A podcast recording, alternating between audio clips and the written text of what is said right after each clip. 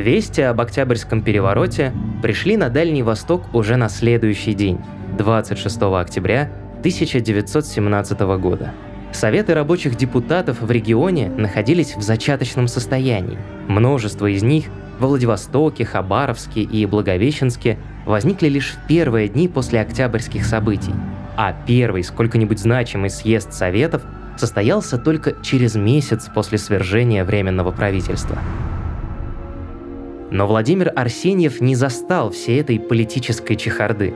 22 ноября 1917 года вместе с отрядом верных ему людей он вновь двинулся в путь. На этот раз на северо-восток Сихоте-Алинского хребта, к неизученным притокам Амура – Алгон и Гарин. Бывший царский офицер торопился сбежать из захваченного революционной лихорадкой Владивостока и вернулся лишь в феврале 1918 уже в совершенно другую страну, которая, как бы он ни старался, так и не приняла ученого и его взглядов.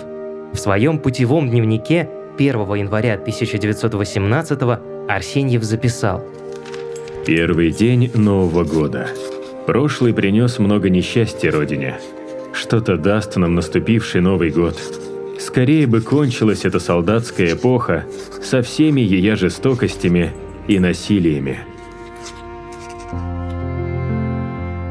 Привет! Меня зовут Руслан Жигалов, и это третий и заключительный эпизод подкаста «Истории.док» о жизни и приключениях исследователя Дальнего Востока Владимира Арсеньева.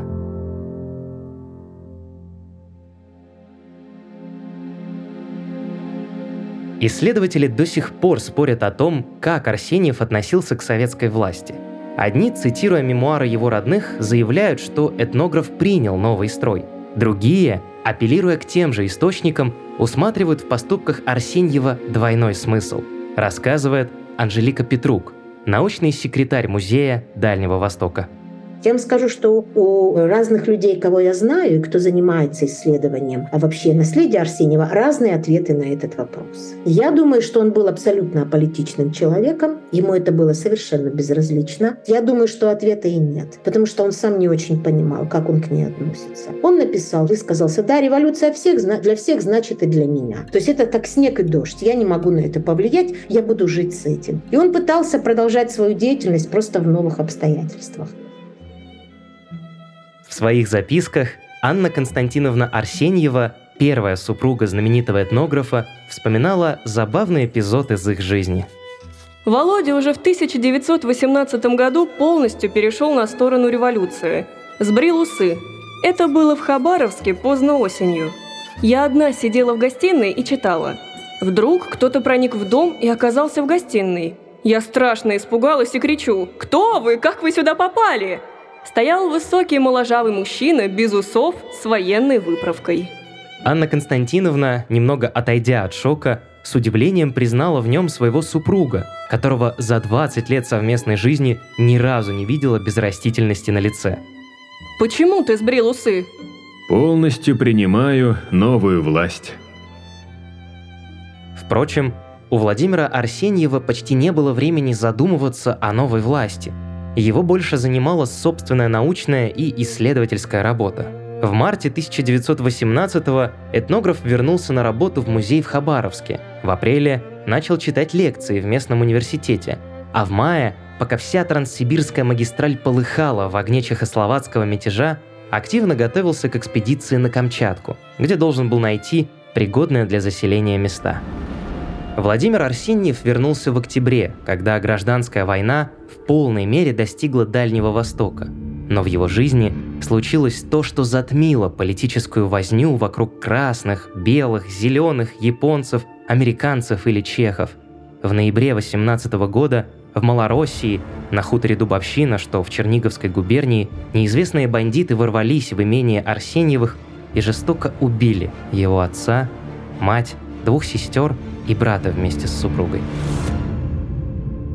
Единственными, кто выжил в ту страшную ночь с 24 на 25 ноября, были две малолетние племянницы Владимира Арсеньева, а также третья сестра с мужем. Они ночевали во флигеле, отделенном от основного дома, не услышали стрельбы и, наверное, только поэтому спаслись.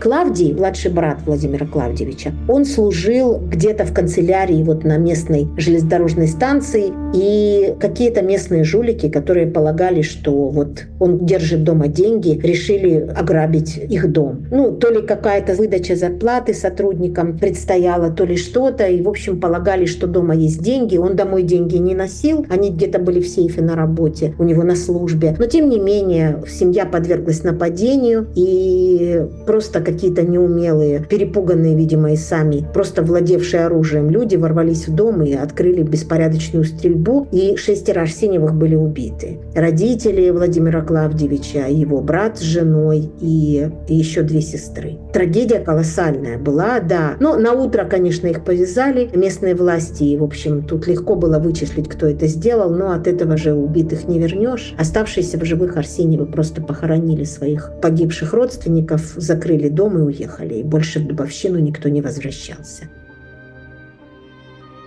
Трагедия сильно повлияла на отношения Владимира Арсеньева с супругой Анной Константиновной. Их брак не трещал по швам, но постоянные экспедиции длительностью до 18 месяцев не способствовали укреплению семьи.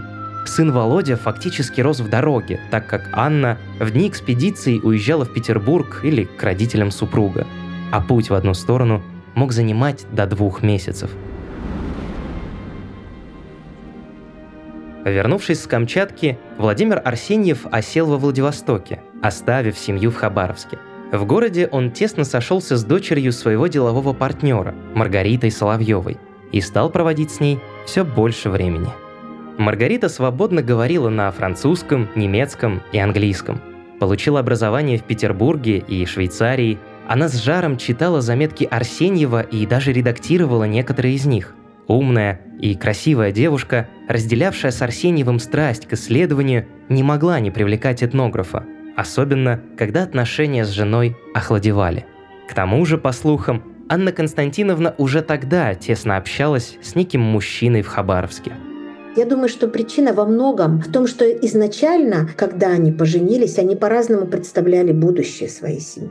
Я думаю, что они были разные люди в этом смысле. Когда они поженились, оба были совсем молодые. Анна Константиновна вообще была молодым. Ей едва 18 исполнилось. И она, я думаю, что выходила замуж за выпускника пехотно-юнкерского училища с очень хорошим, с перспективами. И был человек, который мог сделать хорошую военную карьеру. И я думаю, что она вообще представляла представляла себя офицерской женой в Петербурге. А он привез ее сюда, на Дальний Восток, и эту неустроенную в бытовом смысле жизнь. Вот. В этот город, который электричество не везде здесь было, который был, конечно, сложным местом для жизни в то время. И уходил при этом в тайгу надолго. И, конечно, вот эта бытовая неустроенность с маленьким ребенком на руках.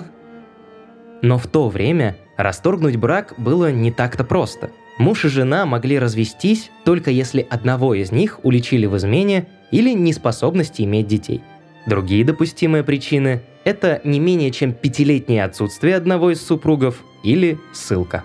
Но даже с самым простым способом, изменой, были проблемы, ведь чтобы доказать ее, нужны были или дети на стороне, или свидетели.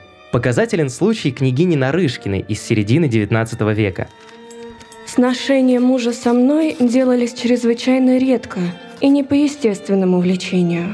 При этом я никогда не имела тех ощущений, которые испытывает любящая женщина в браке со здоровым мужчиной. До меня дошли слухи, что муж имеет какую-то болезнь. Я требовала объяснений. Упав передо мной на колени, он сознался, что получил болезнь от одной женщины. И даже так доказать измену не удалось не было свидетелей. Не удалось доказать и супружеское бессилие.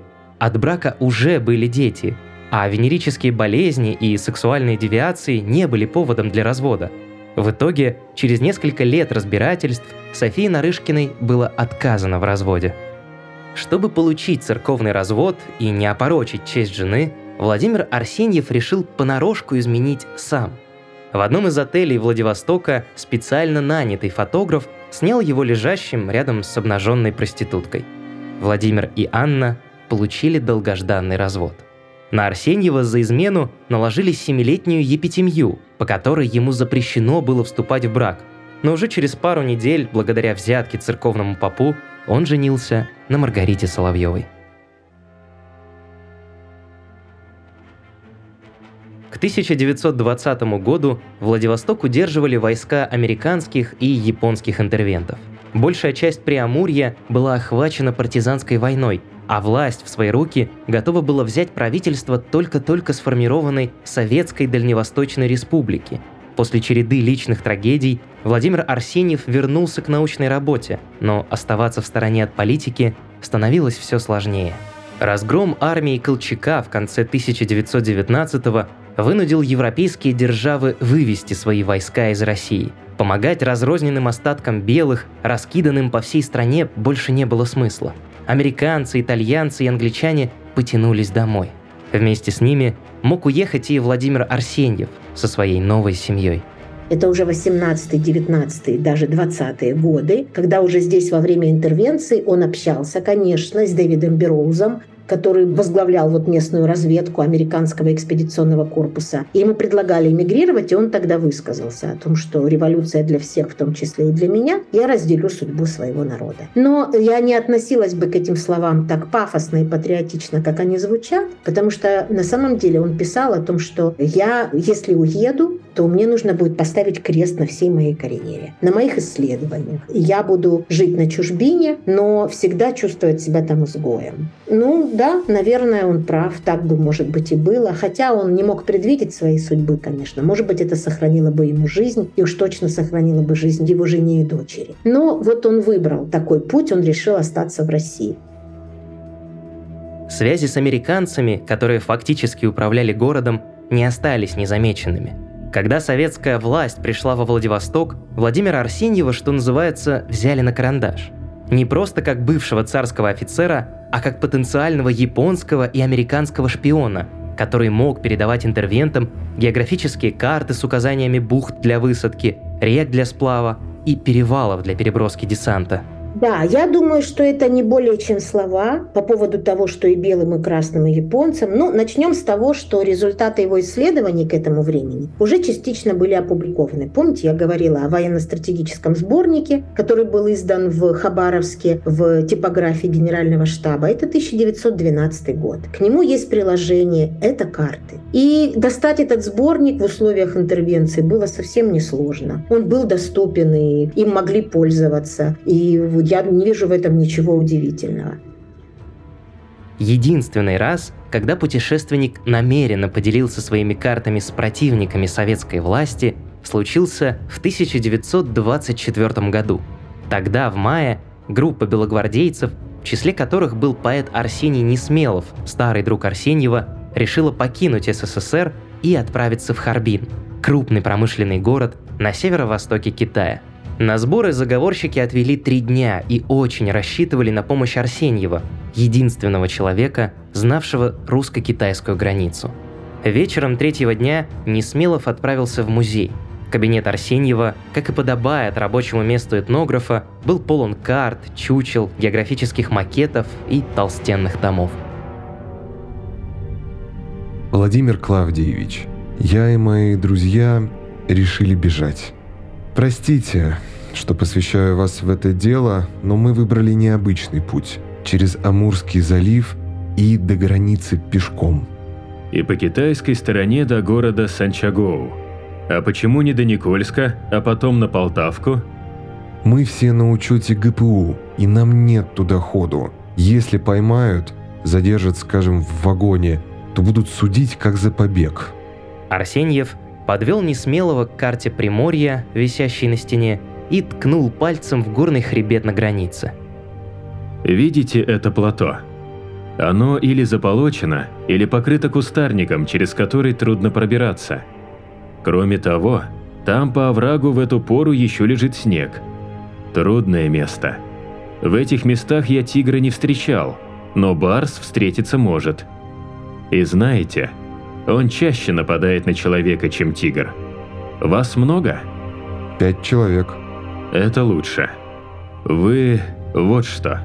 Всмотритесь в карту, я вам принесу свой набросок. Видите ручей?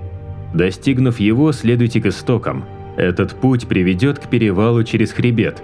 Если вы воспользуетесь советом, не собьетесь с дороги. Компас есть? Ну, ничего. И компас вам дам. Пользоваться-то умеете? Идут с нами два морячка. Они, наверное, умеют. Это была наша последняя встреча. Много сказал взгляд Арсеньева. Им он пожелал мне удачи в побеге и успеха в чужой стране. В конце свидания мы были молчаливы. Из соседней комнаты выпал сторож с метелочкой и стал обметать пыль. Спецслужбы так и не узнали, кто помог им сбежать из страны. Впрочем, у Арсеньева и без того хватало проблем. Во второй половине 20-х он попал в поле зрения ГПУ, и им ни к чему было знать о преступлении, пусть и совершенном по долгу дружбы. Неосторожно брошенное слово о менталитете русских и китайцев привело к тому, что в 1926 году его вызвали в ОГПУ, где обсуждали его шовинистические взгляды. Тогда же его сына Володю исключили из вуза с формулировкой «сын царского полковника». И никого, в общем-то, не смущало, что Владимир Арсеньев дослужился только до капитана.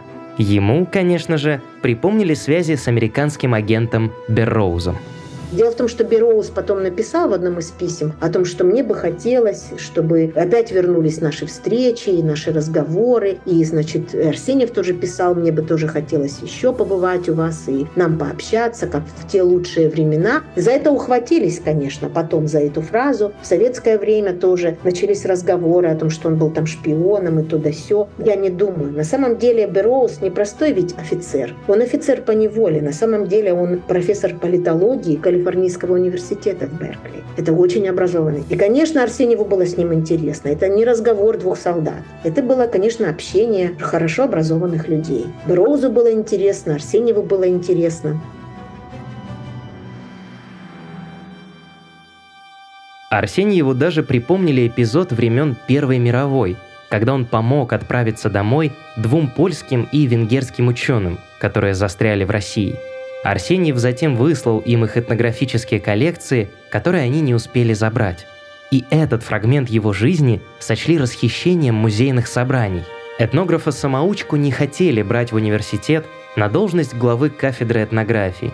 Профессура порицала его за то, что у него не было профильного образования – но потом на него начались кляузы, писали какие-то подметные письма о том, что вот он такой секой разбазаривает коллекции, а это уже в 20-е, что он отправил там нашим врагам то да сё. И это, конечно, тоже, я думаю, что его сильно огорчало и, и здоровье подкосило, и он переживал по этому поводу. Я уже говорила о том, что его письма последних лет жизни — это довольно печальные такие письма человека, который не понимает, что вокруг происходит, который разочаровался в людях, который не очень понимает, как дальше жить и выстраивать устраивать свою научную судьбу. Владимир Арсеньев скончался в ночь с 3 на 4 сентября 1930 года от осложнений, вызванных пневмонией. Он заболел ею во время командировки в низовьях Амура. Его болезненное состояние не укрылось от жены Маргариты и маленькой дочери, но он наотрез отказался идти к врачу и сгорел всего за неделю. Впрочем, его смерть стала лишь началом трагедии, которая постигла его семью. Маргарита Николаевна Арсеньева вспоминала. На похоронах был весь город. Несколько тысяч людей шли за гробом. Цветов и венков было горы. У гроба все время стоял почетный караул от общественных организаций. Хранили с музыкой. Так как его здесь, на Дальнем Востоке, никого не хоронили. Всюду его портреты – и хотят ставить памятник. А у меня на душе такая тоска безысходная.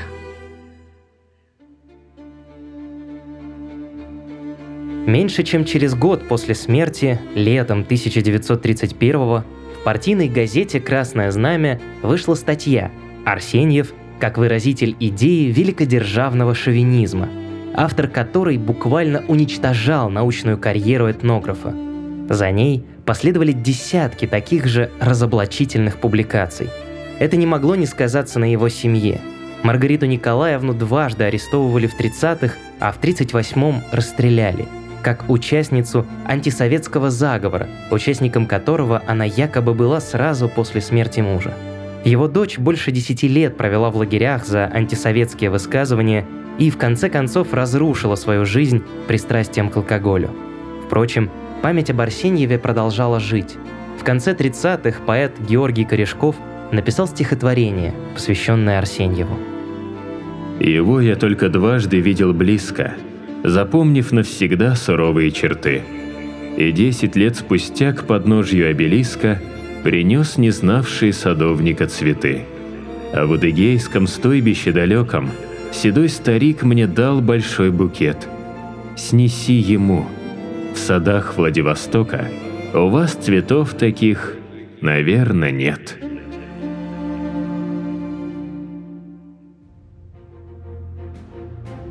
Владимир Арсеньев внес гигантский вклад в изучение Дальнего Востока. Он первым в России детально описал рельеф Приморского края, нанес на карту течение горных рек, исследовал погодные особенности региона, записал подробные сведения о зверях, рыбах и птицах, которые его населяли. Но главное, он одним из первых описал быт и нравы коренного населения Дальнего Востока и, возможно, благодаря им сумел по-новому взглянуть на Приморье, ставшее для него настоящим домом.